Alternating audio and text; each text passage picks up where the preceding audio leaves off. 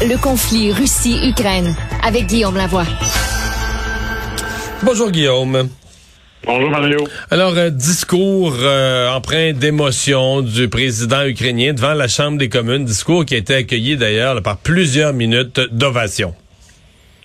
Oui, et, avant même de, s'intéresser à qu'est-ce que le président Zelensky a pu dire ou qu'est-ce que nos élus à nous avaient à, répondre, ce que j'ai, à un moment donné, il y a une image qui m'a frappé, c'est ce conflit-là est relativement jeune. Prenez par exemple lorsque il y avait la deuxième guerre mondiale, Churchill est venu faire un discours devant le ben, Parlement. Après deux ans et quelques mois.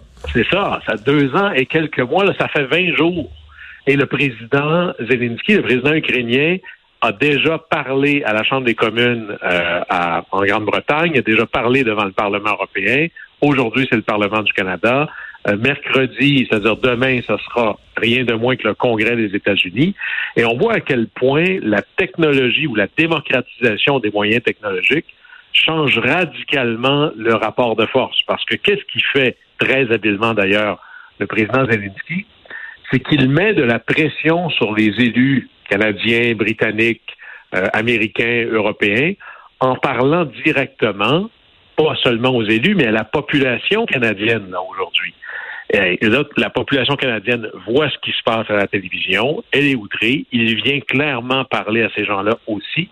Et alors, on prend ce conflit-là, on recule de 40 ans, ou ne serait-ce que de quelques années, et avant qu'un chef un État qui est essentiellement en train de se faire écraser soit capable de parler directement à la population du monde, euh, ça, ça change complètement les choses et ça, leur, ça, ça met un certain équilibre dans les forces. Là. Oui, c'est sûr que quand tout le monde, tu, veux dire, les politiciens se lèvent pour l'applaudir pendant plusieurs minutes, après ça, c'est dur de dire, ouais, ça n'a pas de bon sens ces demandes. Je comprends qu'on le fait sur la, la fameuse zone d'exclusion aérienne, mais euh, ça leur met de la pression là-dessus. Est-ce que la, les, les, les bon, leurs décisions suivent leur appui visible? Ben, c'est là où il y a une espèce de, de danger à savoir, bon, euh, oui, tu veux tu veux pas être vu comme le pays qui est pas à la hauteur de ce que le peuple veut. Moi, je pense que les Canadiens vont juger très sévèrement un politicien qui aura promis plus qu'il aura livré, qui aura voulu être dans la photo, mais qui aura pas voulu être quand c'était le temps de livrer. Et, et ça, c'est une fine ligne à marcher parce que le président Zelensky a redit encore il faut que vous, membres de l'OTAN, faisiez des pressions. Il faut qu'il y ait cette fameuse zone d'exclusion aérienne et on ne peut pas aller là. Euh, pour toutes sortes de raisons. Mais... personne ne lui fait à croire, par exemple. M. Trudeau l'avait dit avant de partir pour l'Europe la semaine passée. Ça, a été dit et redit sans ambiguïté. Ça. Les partis d'opposition. En fait, il y a Mme Bergen qui a parlé d'une zone, euh, d'un no-fly zone au-dessus des corridors euh, humanitaires. Là. Oui, mais là-dessus, ça revient au même parce que se faire tirer dessus parce que tu es au-dessus d'un corridor euh, humanitaire ou pas, tu te dis, je me suis fait tirer dessus par un avion de l'OTAN et là, la, suite va tomber. Et là-dessus, euh, je pense que là, ça va être à l'inverse. Le président Zelensky, on lui reprochera pas de demander ça. C'est lui qui est sous attaque. Mais les, les, euh, les politiciens canadiens ont pas seulement une réponse à donner à M. Zelensky, ils ont une réponse à donner aux Canadiens. Et il y avait l'ancien lieutenant général de l'armée qui était au Parlement aujourd'hui, de l'armée canadienne, qui était aussi un ancien député libéral, Andrew Lewis, un lieutenant général, qui lui-même disait, ben moi, je vais vous l'expliquer pourquoi on peut pas faire ça. D'abord, le Canada n'est pas un joueur majeur dans temps. Il était assez, assez clair dans ses propos. Là, on n'est pas là du tout. On n'a pas vraiment rien à contribuer pour une opération aérienne. Euh, puis pour arriver là, il faudrait déployer déjà des milliers et des milliers, il a même avancé le chiffre de 10 000 soldats pour assurer, dans le fond, les arrières, l'approvisionnement et autres. Puis il dit, écoutez, donnez nos avions, on n'en a pas vraiment, ils sont pas vraiment sophistiqués. Là, on voit le débat sur quand est-ce qu'on va changer là, nos, euh, euh, nos rafios qui volent.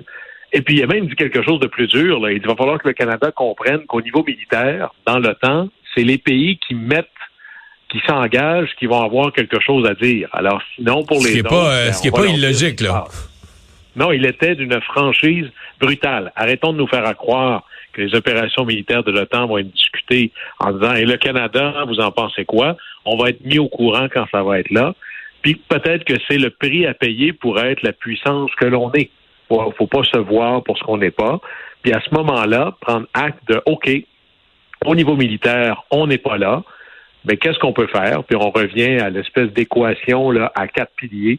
Nous, on peut donner ou trouver plus d'énergie disponible pour les autres, de céréales, d'argent et surtout, surtout des réfugiés. Je pense qu'à part la Pologne, il n'y a pas de pays mieux organisé pour recevoir massivement des réfugiés ukrainiens euh, parce qu'on a ici une diaspora prête à l'accueillir. Hmm. Mais tu sais, je, regardais les efforts que tous les pays euh, mentionnent. La France, disons, pour en prendre 100 000, etc. Tu sais, maintenant, tu regardes les efforts que tous les pays mettent de l'avant. En forçant, en étirant les chiffres, tu arrives à 500 000 que t'as tout de suite aujourd'hui, tu as 2 millions de réfugiés que, que personne ne peut prendre. Je veux dire, les chiffres de nombre de réfugiés sont trop gros pour les capacités d'accueil, même optimistes ou même étirés des pays. Là. On se demande comment on va pouvoir euh, arriver à ça. Ben, ça va prendre une autre vision complète de, l'immigration. Ça va être vraiment, euh, moi je reviens à la Deuxième Guerre mondiale, quand, euh, par exemple, les Anglais envoyaient leurs jeunes enfants soit euh, essentiellement dans d'autres pays, pas juste dans le nord, à l'extérieur de Londres, pour les protéger. Alors, il faut se dire, parfait, venez-vous-en ici. Puis là, ben, c'est là où, à un moment donné, la crédibilité, c'est, euh, comme on dirait en anglais, marcher comme sa bouche. Peux pas te promener le cœur sur la main, avec le trémolo dans la voix, à dire c'est donc bien terrible ce qui arrive. On est un pays membre du G7, on est un pays membre de l'OTAN. Bon, ben, qu'est-ce qu'on est prêt à faire? Et là, moi, je pense que les Canadiens seront d'un jugement extraordinairement sévère pour ceux qui ont voulu jouer le jeu de I feel your pain, c'est donc bien terrible ce, qui vous arrive, et qui seront pas allés avec des moyens extraordinaires en dehors de la boîte, rendre l'impossible possible mmh. pour mmh. ce que l'on peut alors, on va être jugé sur ce qu'on aurait pu faire. Personne ne va nous juger parce qu'au niveau militaire, on n'était pas là. là. Ouais, t'attends-tu là un grand revirement sur les dépenses euh, militaires? L'Allemagne annonçait, euh, ils ont annoncé une grande hausse de dépenses militaires. Ils ont annoncé l'achat de F-35, c'est ça, euh, des avions de chasse. Je voyais même le, prix a baissé au fil des années concernant l'achat de ces nouveaux avions de dernière génération. Est-ce que ça fait des années qu'on en parle au Canada que ça a été reporté? Est-ce que ça va accélérer les choses? Je pense que oui, parce que là, il y a, toujours un club. Être membre de l'OTAN, normalement, ça vient avec une exigence. Il faut investir 2% de notre PIB dans la défense. Alors, c'est ça, tu veux être membre du club, ben, il faut que tu mettes ça. Au Canada, on est toujours, toujours en dessous. Je pense que là, les derniers chiffres, on est autour de 1,4% euh, à un moment donné, ça va devenir gênant. Même quand les pays qui sont toujours les pires, par exemple le Danemark ou l'Allemagne, décident d'arriver, ben là, euh, tu n'auras plus beaucoup de sapins pour te cacher. Là. Alors, on va dire au Canada, toi, tu es un pays riche, tu veux être dans l'OTAN, ben, où est ta contribution? Et là-dessus, euh, c'est pas quelque chose qui se règle en un ou deux budgets. Là. Et je pense que la donne politique va changer. La défense nationale va redevenir un peu comme, par exemple, quand la pandémie est arrivée, je mets au défi quelqu'un de me dire qui était le directeur de la santé publique personne ne savait c'était qui. La docteur Tam, la docteur Tam à Ottawa, je pense pas qu'il y a bien du monde qui la connaissait là. C'est ça. Alors que, et prenez par exemple la, personne qui serait ministre de la Défense. Ben, pendant la guerre froide, on savait c'était qui. C'était un ministre senior. Pendant longtemps, c'était devenu un ministère un peu je dirais, de deuxième ordre. Ben, on connaissait les ministres à cause, des à cause de leur ben gestion des scandales. C'est redevenu gros au Canada à cause des scandales à caractère sexuel. On rit, mais c'est ça pareil. là.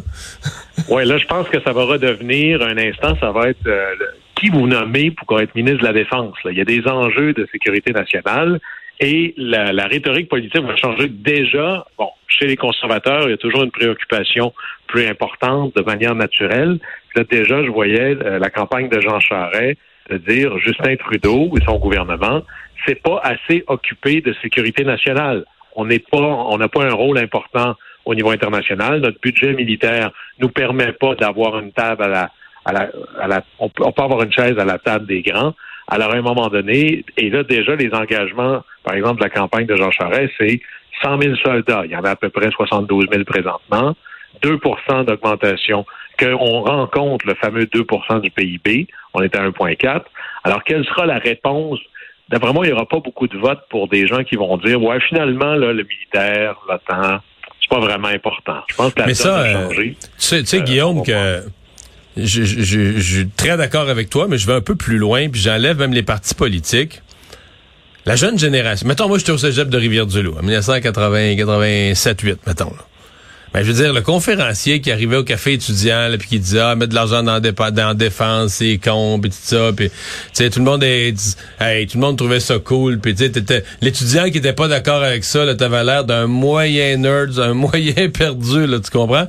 Là, euh, c'est toute une génération, moi, je regarde mes enfants, là, euh, qui ont entre 19 et 25 ans, puis là, tout à coup, euh, whoops, euh, la défense, l'armée, tu sais, je veux dire, c'est pas, c'est pas banal, là. L'idée qu'un capoté puisse débarquer chez son voisin pour l'envahir, acheter des bombes, et tout ça, puis que si on veut défendre notre modèle de société, ben faut être capable d'arrêter ça. Euh, ça, il y a quelque chose qui vient de réapparaître dans l'imaginaire collectif. À mon avis, le politicien qui arriverait et qui dirait platement, ah, on coupe dans la défense, on donne rien, c'est du gaspillage, des grosses compagnies militaires, tout ça. Euh, il y aurait des questions dans un cégep le mois prochain. Tu me suis?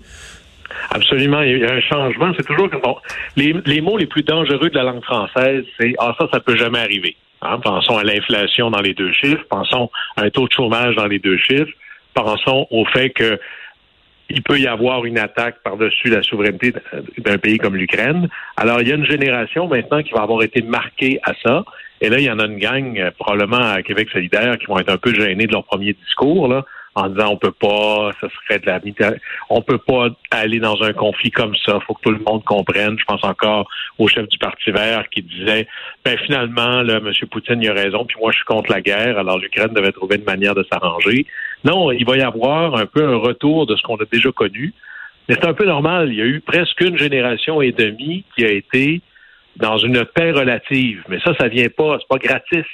Ça vient parce que on a imposé ça. Euh, les républicains aux États-Unis disaient toujours la paix par la force. C'est parce que tu es très fort que personne ose.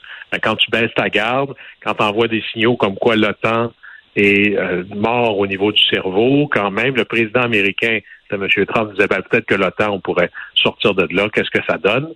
Ben, il y en a d'autres qui en profitent. Alors, quand on baisse la garde, il y en a qui, qui se pointent le nez. Alors oui, moi je pense qu'il y a une génération de Canadiens qui a été marqués par ce qu'ils ont vu, parce qu'on va vivre, c'est loin d'être fini, qui va dire, bon, mais la sécurité maintenant, un peu comme la sécurité ou la santé publique, ce n'est pas un enjeu secondaire, c'est important, mais c'est toujours ça l'histoire des sociétés. C'est un pendule entre on est très préoccupé par quelque chose, on s'en occupe, on l'oublie, on s'en occupe plus, mais ça ne veut pas dire que le problème est disparu, par exemple. Guillaume, merci. À demain. Au plaisir.